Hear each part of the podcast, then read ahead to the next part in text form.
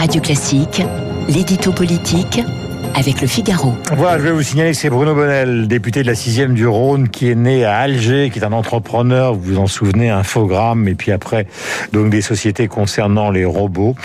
Il est donc parlementaire de la République en marche. C'est un Catalan qui s'est installé à Lyon et qui a fait des études d'ingénieur.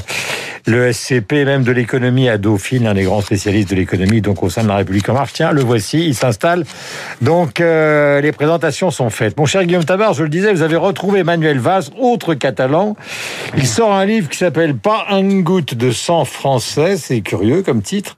Il sort Emprunté en à Romain. Gary. Comment? Emprunté à Romain Gary. Absolument. Peut-on parler d'un retour en politique euh, de celui qui fut Premier ministre? Écoutez, oui, il revient. Il revient après un interlude espagnol finalement de courte durée, puisque son projet de se faire élire maire de Barcelone a échoué. Euh, Manuel Valls avait quitté la France cabossé. Cabossé par la fin des années Hollande, cabossé par son échec sévère à la primaire, cabossé par son soutien à Emmanuel Macron à la présidentielle, qui lui avait valu un procès en traîtrise au PS, euh, sans avoir été récompensé pour autant par le nouveau président.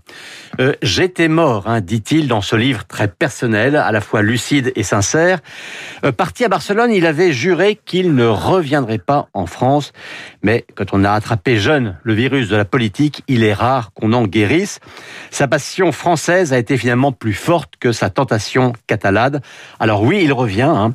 Candidat à rien, jure-t-il aujourd'hui, mais quand même très désireux de jouer un rôle. Alors justement, la question à travers la lecture de ce livre, c'est quel rôle peut-il jouer? Bah, c'est compliqué parce que à gauche, Il sera notre invité mardi. Très bien. Euh, à gauche, les socialistes lui en veulent et lui ne croit plus au Parti socialiste. Euh, sur le fond, le macronisme a de quoi lui convenir, mais les relations personnelles entre Emmanuel Macron et Emmanuel Valls ne sont pas bonnes. Euh, ils sont à la fois trop proches pour s'entendre et trop différents pour se comprendre. Alors à la fois prudent et fier, euh, garde, Valls se garde bien de faire des offres de services.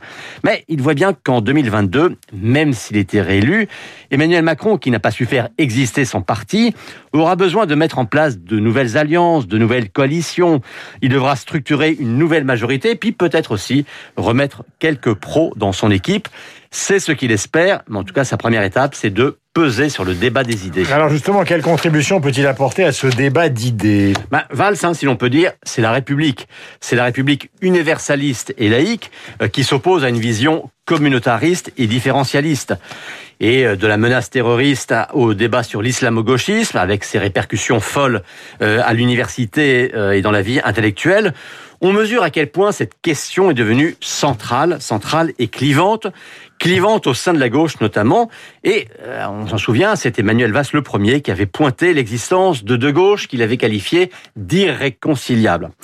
Alors, le Macron de 2015-2016 hein, s'était plutôt opposé à Valls sur cette thématique. Mais le Macron d'aujourd'hui a pleinement mesuré la nécessité de renforcer les principes républicains. C'est d'ailleurs même le titre de la loi Darmanin. Et c'est un fait que dans le paysage politique, eh bien, la voix de Valls est à la fois l'une des plus anciennes et des plus solides sur cette ligne. Et l'ancien Premier ministre espère bien que cela l'aidera à justifier son retour. Voilà, on rappelle le titre d'un livre, car un livre c'est fait pour être lu, pas une goutte de sang français inspiré donc par Romain Gary. Nous parlons d'un catalan, voici un autre. Il est 8h05.